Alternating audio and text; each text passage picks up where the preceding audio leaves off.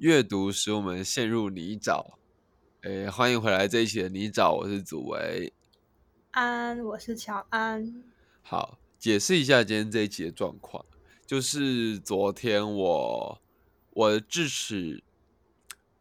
下面两颗是智障，所以那个我的智齿是横躺着，就是跟我一样懒，然后它上面有一层肉，就是那个就是就是肉，然后我自己在咬的时候会有时候会咬到那个肉，所以我昨天就是咬到那个肉破掉了，所以算是一种很深层的嘴破。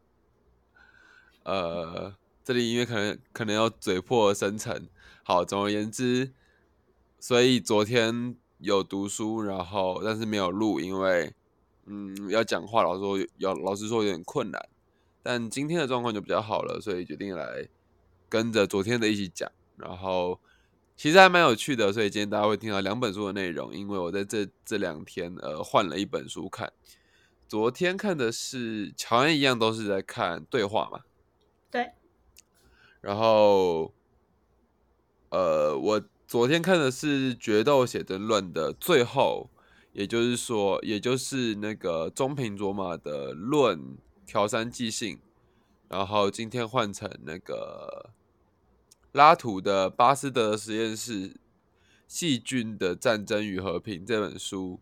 的第二段，因为呃。因为我们有个读书会，然后读书会的指定的文本就是巴斯德实验室的第二章，就是不可化约论，所以我今天就把呃这次的范围就是不可化约论的第一节读完了，这样子。今天的范围大概是长这样子，那不如我们就先从乔安开始吧。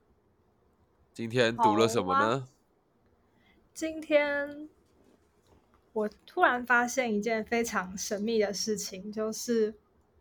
这一章写的很有系统，哎，就是这一章有一个，我觉得可能是这一章的标题就叫做“将死的精神分析”冒号，请尝试分析。简体翻文是这样，呃，简体的中文的翻译是这样啊，请尝试分析。然后那英文版的话就是 analyze 这样子，对。然后我觉得不知道是不是因为这个所谓的“分析”这两个字，就是标题里面“分析”这两个字。然后我现在大概读了，它总共大概德勒兹的部分大概有约莫三十页，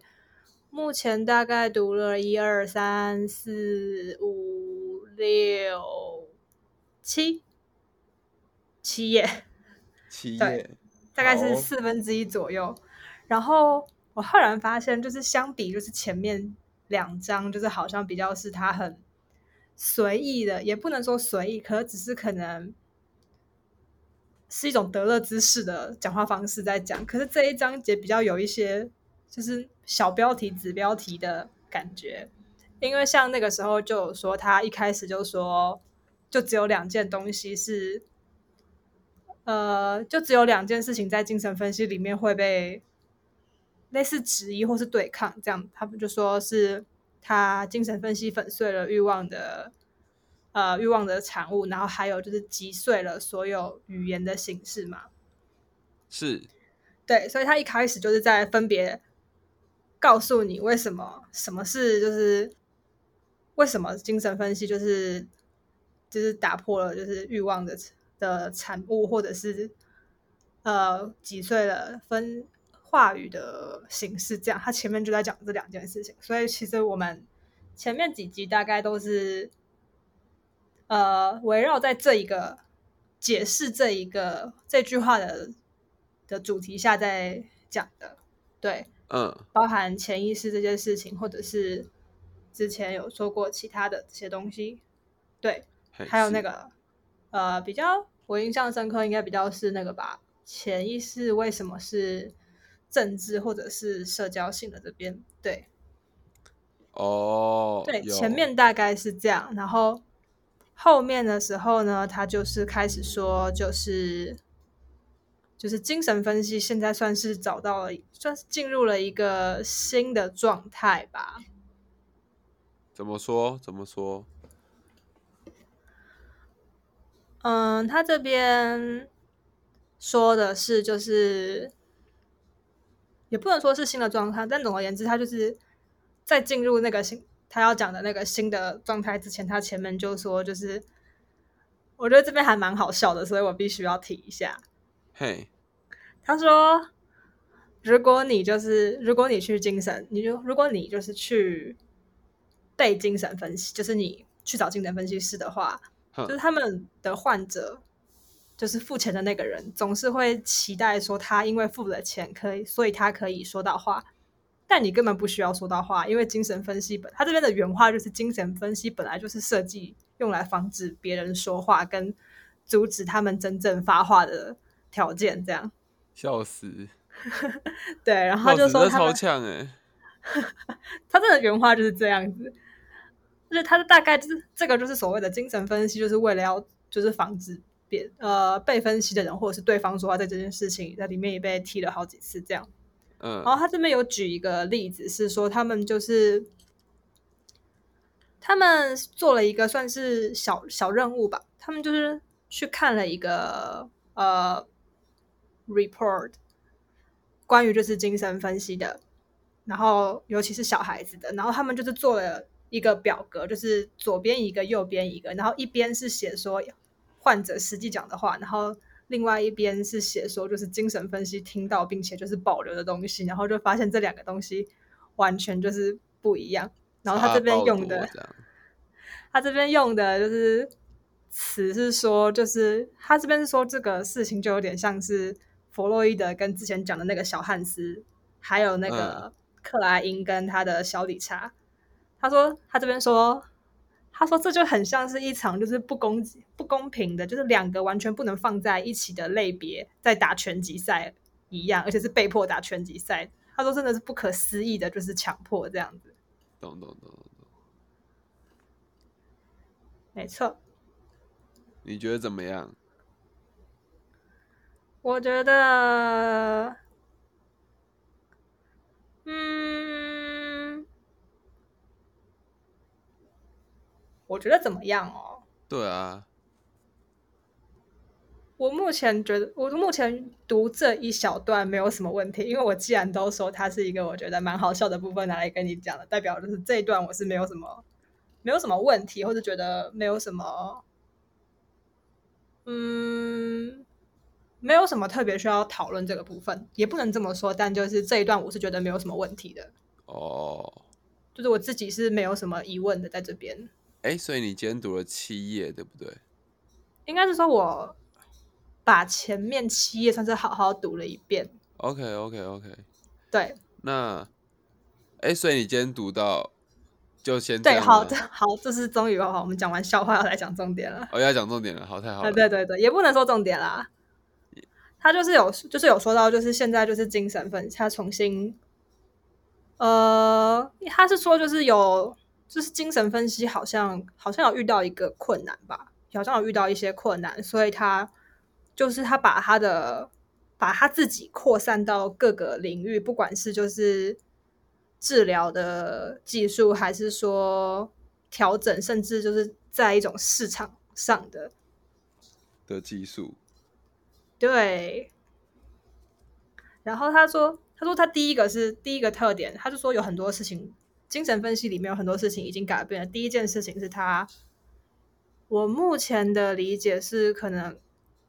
转换了他的形式，就是扩散到其他领域之类的。然后他说，第二个就是第二个就是那个拉康的回归弗洛伊德，就是他把弗洛伊德的精神分析重新精修过之后，然后再次提出这样。嗯，他就说这是两个很截然不同的方向嘛，一个比较算是把自己打散掉，然后另外一个就是被别人更更更精修、更升华。那他说，虽然这两个是不同的方向，但还是有一些相同的改变。然后我今天读的主要是这第一个改变，说说，所以我才说他他这一章就是他这一个章节比较不知道为什么，可能是因为标题的那个 analyze，所以他非常的 analyze。他这边还列了一个第一点，然后后面还有第二点、第三点。可是如果是前面，我根本不可能会看到这种这种形式的列点。嗯嗯嗯嗯，对。然后他的第一点是说，精神分析就是把他的中心给转移了，然后他原本是从一种家庭的遗传性的，嘿然后变成是到一种呃类似婚姻关系的，或者是配偶关系的，像是还有爱人或者是朋友那种，有点像是原本是从垂直的一种遗传性关遗传性的关系，然后变成一种朋友之间的扩散关系、扩散传染关系这样。精神分析吗？对，好，我觉得我在想这边的所谓的转移，因为我那个时候也在思考说，这个所谓的转移到底是指什么意思？然后我会我在想，会不会是分析的对象，或者是精神分析这个他的客户转移这样子？因为前面我们一直在说的都是，例如像弗洛伊德，他是研究就是就是俄狄浦斯情节嘛，又或者嗯是克莱因的恋父情节，它都是比较是一种就是垂直，就是父母或者是在家庭里面的关系。然后到这边他说，就是精神分析已经就是转向成是一种。就他设定是在朋友之朋友，或者是就是那种比较平行的关系里面，懂懂懂懂，对，然后而不是像以前一样是在呃父母亲跟小孩之间这样。然后他还说，就是呃，就算他还是在父假设他还是在父母之间的话，他也是彻底把父母父母呃父呃亲属这件事情取消掉，就他介入亲属关系之间，然后用把他自己去当成那个中介的桥梁，这样子。大概懂的意思。我自己听起来比较像是，他可以说，精神分析的位置从一个父母就是决定的、决定论的、定论的一个角度，变成一个有点像是朋友怎么看你的这种角度。有点类似，所以就是他前他那边有说，就是有点类似，就是呃，也有点像是这种，就是精神分析这件事情有点扩散到一种朋友圈的关系，然后有点像他这边有说，就是引也不算引了一句话，但他这边说了一句话，就说你也应该去做精神分析，这样。OK OK OK，对，就是这句话还蛮解释的蛮清楚的。然后他还有说，就是精神分析现在就是在一种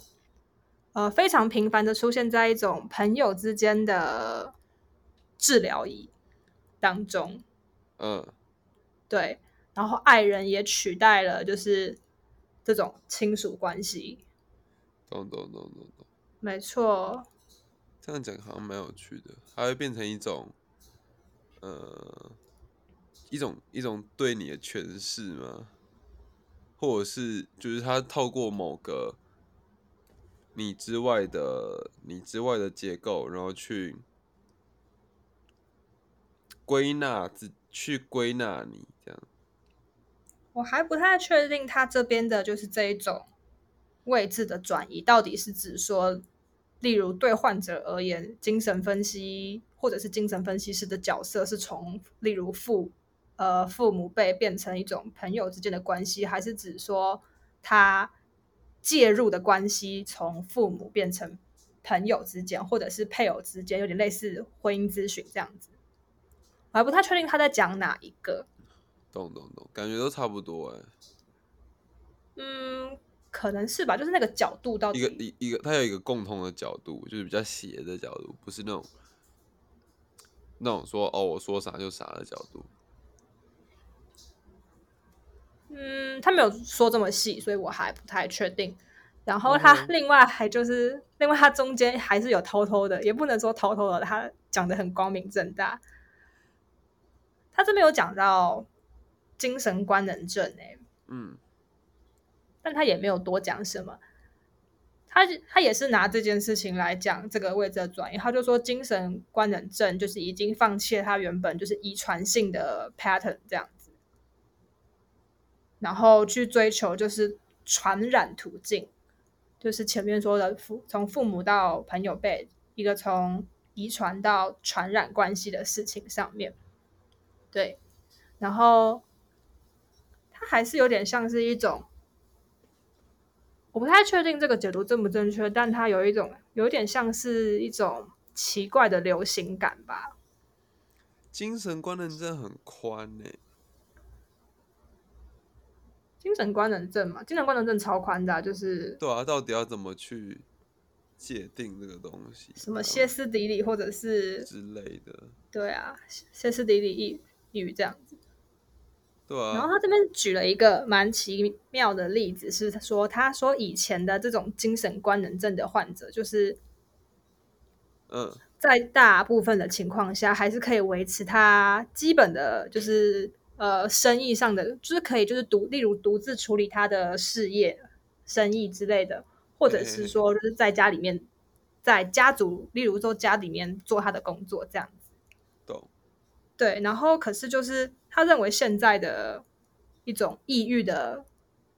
抑郁的类型，已经不再是以前这种精神官能症的类型，现在抑郁的类型是完全变成是一种吸血式的跟一种有毒式的。大概懂这个意思欸，真是要看德勒兹那个那个时代了。对，然后接下来就是 diss 的部分了。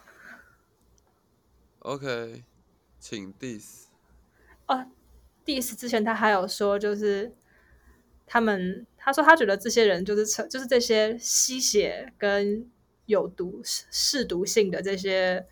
抑郁类型的呃患者的话，他们完全就是实现了尼采的预言，然后他们就是完全不能承受健康生命的存在。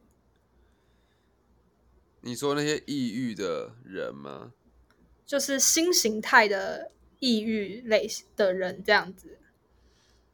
他们他他们他们验证了尼采的预言，然后他们不能接受一种健康的存在。对，就是健康生命的存在。我大概能就是默人啊，应该是他的预言，应该是指尼采的默人吧。对，好诶、所以大大概用这个地方去连，然后他后面就说，就是嗯，就是刚刚不是说吸血式跟就是毒吸毒式的吗？对对对，他就说就是。其实他就说没有，就是他就说，如果你要治疗这些人的话，就代表你必须要就是把这中间的那种毒性给彻底摧毁掉。但是精神分析师不会让你这么做，因为这代表就是说，就是这个精神分析师他他是为什么而生？他是从你的疾病里而生的、啊，就是他之所以存在，就是因为我们会有一个时间，然后来分析，然后加上前面刚刚说的，就是你需要配嘛，嗯，所以他不会让这件事情发生。他不会让他就说他怎么可能会让这个所谓的完全治疗完发生？就是因为他就是从你的哦这个疾病里面就是对啊，单身的、啊这样子。对，哎、这做的很好，认真的。所以这里面其实存在一个是蛮严重的，也不 Bug 可应该对 bug 可能没有到悖论那么严重，就是一个 bug，就是像前面说，你真的是付钱了给他，但他你以为你会讲到话，但其实你不会讲到话，你会被就是你的所有的话会被编码，然后转载成一种就是讯息，呃然后给他输出。对，你是去输入的，你是去，你以为你会输入些什么？就是你以为你有说话的机会，但你其实没有。然后你以为你终于说到话了，但你说的话其实是会被他们以另外一种方式编入他们想要你讲的，或者是想要他们想要研究的东西上面。哎、这很好、哎，这就是我最后不去心理智商的原因、哎，完全就是、哎，就是你知道那个感觉很怪，就是你已经预设了，你已经预设你现在要讲很内心的事情，这就很怪。就是，嗯，它不是一个，它不是一个很舒服的，让你说哦，对啊，就我们一群朋友，然后很安心。是我在这边就是要讲一些心理的东西，然后就很怪。就是你有点像，有点像是你会为了这边，你是因为来到了这个诊所或者心理心理智商的房间，所以讲这个东西，然后这一切都是为了让你讲出来预设好的，就会意外的不想讲。我觉得你这个状况跟我现在说的东西不太算是有关联。我觉得算是哎，就是我可以从。嗯，智商师那边感觉到，就是他的角色也很奇怪。应该是说他需要，就是治疗这个动作，对于这件事，就是付费然后治疗的这件事情，对于这整个精神分析来说是很不利的。如果用德勒兹的说法，应该是这样。嗯，他确实也是有说到这件事情啊。嗯，但我觉得。我觉得他的那个情况应该比较像是说，就是你去找精神分析师，就是你认为你的状况，或者是你所说出来的话，或者是你想要处理的，会被完会被就是非常按照你个人，或者是有一个完美的，例如像前面说的生成，就是你的状况跟他的话语应该会有一个生成，但其实你的话只是说了之后，然后精神分析师就是会。把你归类在某一个东西，或者是把你填入某一个状况里，例如，例如你是抑郁，还是你是歇斯底里，还是你是躁郁之类的，有点像是，对对，他会用一种模式来对付你，没错。有啊，我最后我智商到最后已经，我已经会学心理智商师说话。大概就是这样，哎，我觉得很有趣啊。原来今天拉图，因为今天拉图也是在数数儿。哦，拉图那儿也在数数。对对对，他也在分篇数数儿，这很有趣。好，呃，今天读的东西叫不可化约论。其实就是那个精神分析啦，他只是只是拉图用了一种比较像是宣，就是他他也是分一支，他不只是分一支，他不是只分一二三，他要分一支一支二这样的，还有什么一支四支二支十这样子奇怪的东西。好，然后不可化约论这个东西啊，他在讲的东西其实就是。没有什么东西是可以被化约，也没有什么东西是不能被化约的，酷吧？而他他的这个不可化约论，它是一个非常长的叙述，然后它基本上它有一个核心思想，就是没有什么东西是单独的确定的，但也没有什么东西是单独的不确定的。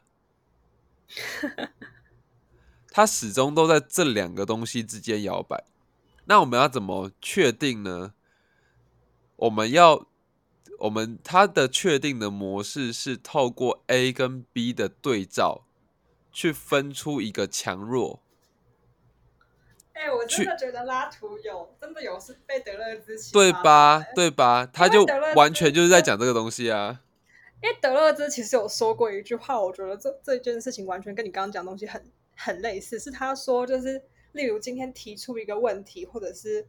回答一个事情，你完全不能够就是只单回答那个问题，你你要去依照他所有的各种条件事情的情况下去回答，对吧？没错，这就是拉图说的不可跨越论。然后他的这个这整篇基本上，我现在也背不太出来，但我有几个记忆点，因为。背不太出来，原因是因为他他从不同面向去去尝试，呃，去尝试描述这个不可化约的执行状态，虽然里面会充满了很多就是相悖的语句，比如说，呃，不可被认知，也不可不被认知，就是他说他是。他会用“与”这个字，就是，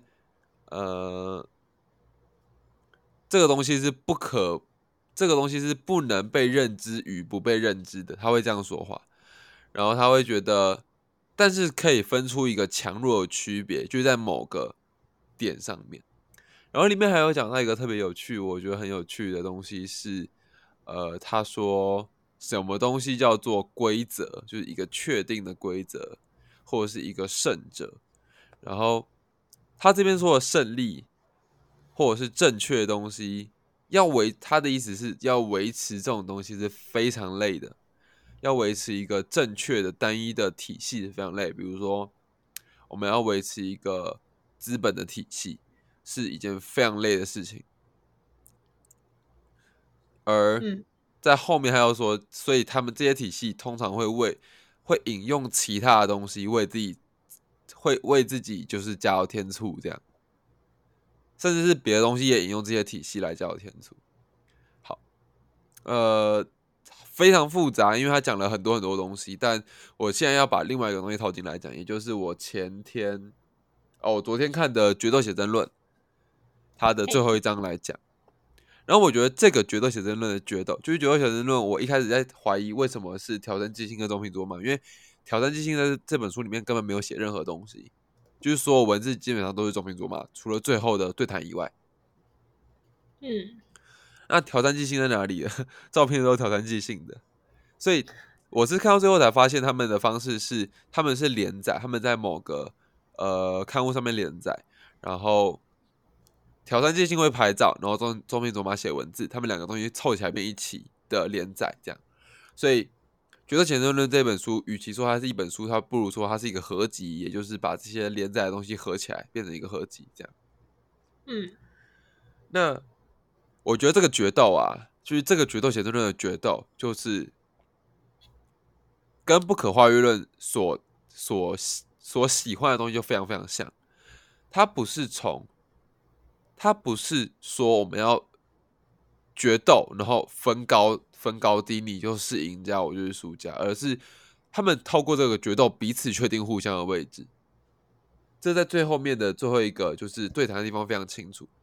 也就是说，中平卓马从挑战机星的照片里面发现了自己的新的位置，所以原本放弃拍照跑去赌博，他又跑回来拍照了。然后挑战之星也从中平卓马的评论文字里面发现了他自己的位置，然后他们两个就在这样不断决斗的、不断书写、拍照与决斗的过程中，不断的得出自己的位置。我觉得这就是不可化约论里面，呃，拉图希望的一个良好的互动形式。所以他们，他们不是说，例如。例如，就是先一就是照片有一次在那边，然后他全部一次，而他们有点类似，像是一种对话的形式，在例如一张照片一个文，或者是一个文一个照片，然后这样不断的交织下去，是这样吗？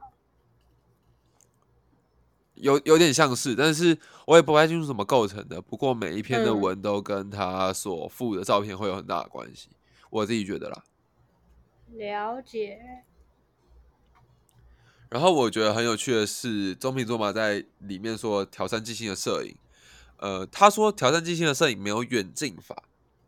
就是我们摄影会有远跟近，我们会变，我们会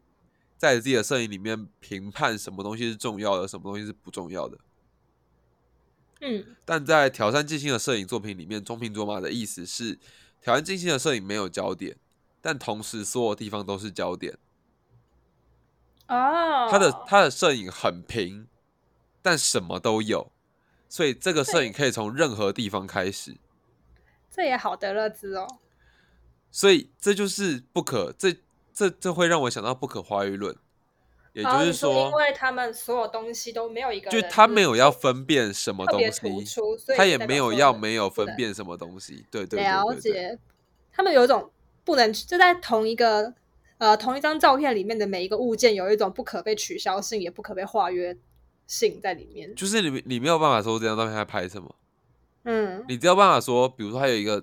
有有一个东西要加，还有一个东西要晴天，然后我我就以加那个为例，就是他那个家就是一个日式的房子，然后还有三个，它有三个进门，然后在然后在第一个进门之后有个榻榻米，榻榻米有桌子，然后有男人。然后在第一个进第二个进门似乎是卧室，然后在第三个进门后面有一幅画，但是这但是这张照片没有任何对，就是它的所有东西的的那个对焦程度是一样的，嗯，所以这张图片可以在讲那个景深，也可以在讲那个男人，他没有在讲任何东西，那他讲了任何东西。我觉得这就是这就有一点点像是拉图说的，就是他可他他不可被化约，与他也不可不被化约，他他不能被认识，也不可能被不认识。那这中间的关系怎么来？就是在这些每一个元素——男人、墙、榻榻米、相框、桌子的对比之中，这张照片成立。是这些东西，是这些照片里的东西被观看之后，在观看者的脑海里面互相争斗，分出一个高下。哦，所以它不是一张我看到了什么的照片，而是一张观看者看到了什么，它就是什么的照片。而不同的观看者会因为他自己的，会因为他自己所画约的东西，所以会会认为这一张照片在拍的是一个家，或者是在拍一个男人，或者在拍一个什么。但其实不是，这张照片什么都有，什么都讲。哦，我了解他的，所以他的那个不可化约跟可被化约，其实都是基于某一种情况下的可以化约跟不可化约，是这样呃，吗？然后呃，拉图在说的东西，其实我我自己我自己看到现在，会比较觉得他他讲的是一种不断竞争的、不断竞争的，还有不断协商的一个运动，就是所谓的确定这个东西，它不嗯是空想，它不会一直在，它必须不断的透过你自身的运动去界定你跟它的位置，它才会，它才会真的出现。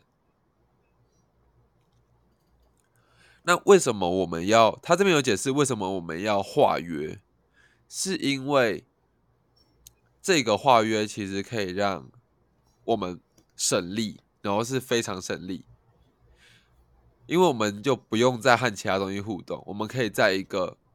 既定的状态下去做出像是成功的东西。但这个成功，他这边以资本为例啊，就是在你使用资本的同时，其实你也你也你也放弃了去创造一个新的转移连接的机会。什么叫转移连接？比如说，我们会说，比如说我拿一个梗图来，我们拿一个名音来举例，就是我的豆花三十块，呃，他会说我的豆花三十块，但当他觉得自己的豆花就是三十块的时候，他其实他其实放弃了自己的豆花可能是两枚金币的这件事情，不知道你懂不懂？或者是自己的豆花可能是一把贝壳的这件事情，但这件但这件事情的确是比较省力的。那大概懂，对有点，像是精神分析师在做的事情。对对对对，就是他会跟你说你是什么，你是什么，所以我刚才会说会比较像是朋友的，就是那个角度会比较低一点的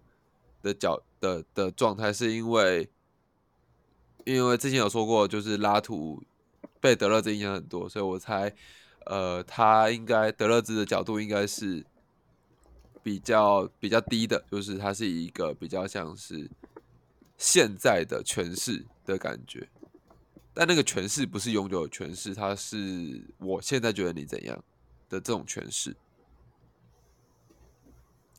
大概是这样。这大概是挑战性，就大概是我今天想要总结的很大一部分东西，结果他觉得很有趣啊，因为他在讲的东西非常非常，像蛮像的。有，而且呃，拉图在这一章，就在这一节啦，他收在一个很有趣的位置。呃，他这边说的东西超有趣的，他就说，渐渐的一些数目越来越少的力量本身什么都没有，就开始把数不清的也加总不了的全部力量都潜在的归给自己。我觉得这就是在说现代人，就是现代人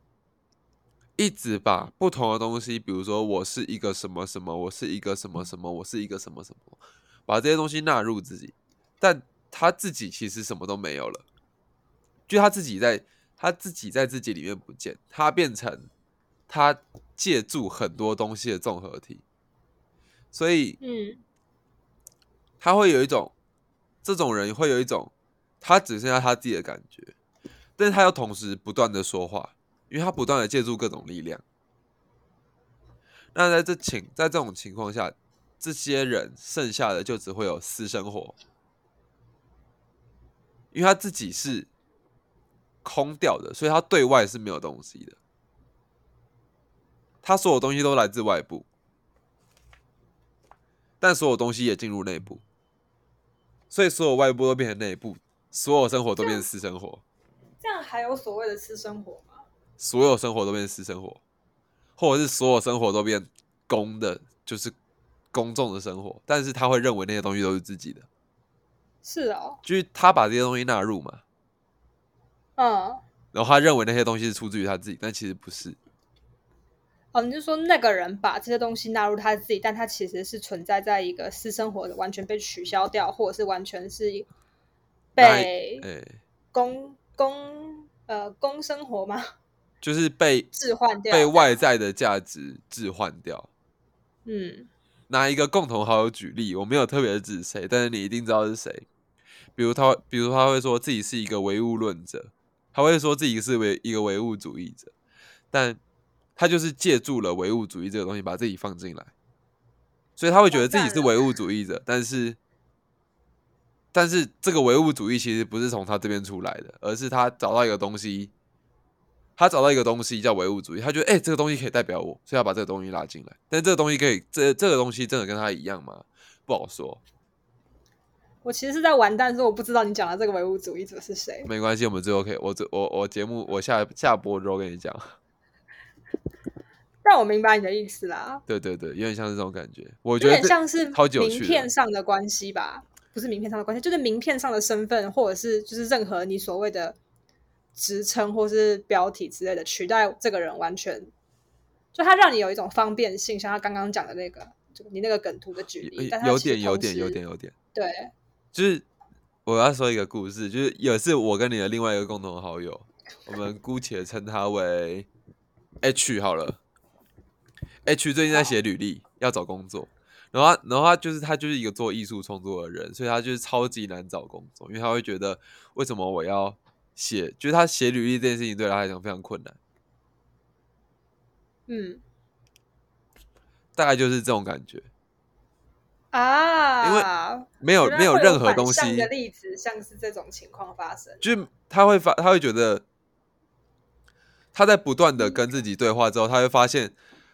很难有外界的东西可以跟他对比，或者是他很难把自己变成只是那几个词，完全无法被定义的 H，对，无法无法无法被定义的 H。我说了，你应该就知道是谁啦。但是我下播之后跟你说，这样，行啊，嘿，好啊，大概了解。大概了解。今天的我读的东西差不多就这样。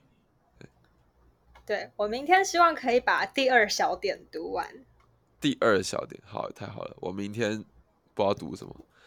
巴士的实验室我可能会慢慢读吧，我可能就跟着大家进度读。所以明天，明天要读什么？明天，明天看，明哎，天，所以你之后就不看读什么好，了。你明天开始就不读。哎，等下，不可化育论就只有这么一点点吗？没有，没有，没有。我想说跟着读书会的进度读，所以我明天可能会读巴斯德实验室的前面，他还讲细菌部细菌的部分。好啊，好啊，太好了。那今天的节目就差不多到这边了。今天录的时间很完整，大概是四十，今天四十分钟整，太好了。好的，好啊。那哇，我今天整天就是一个在一个嘴巴张开的状态，哇，嘴巴还在痛，呵呵。好，那今天的节目就先到这边喽。那我们跟大家说拜拜。大家拜拜，拜拜。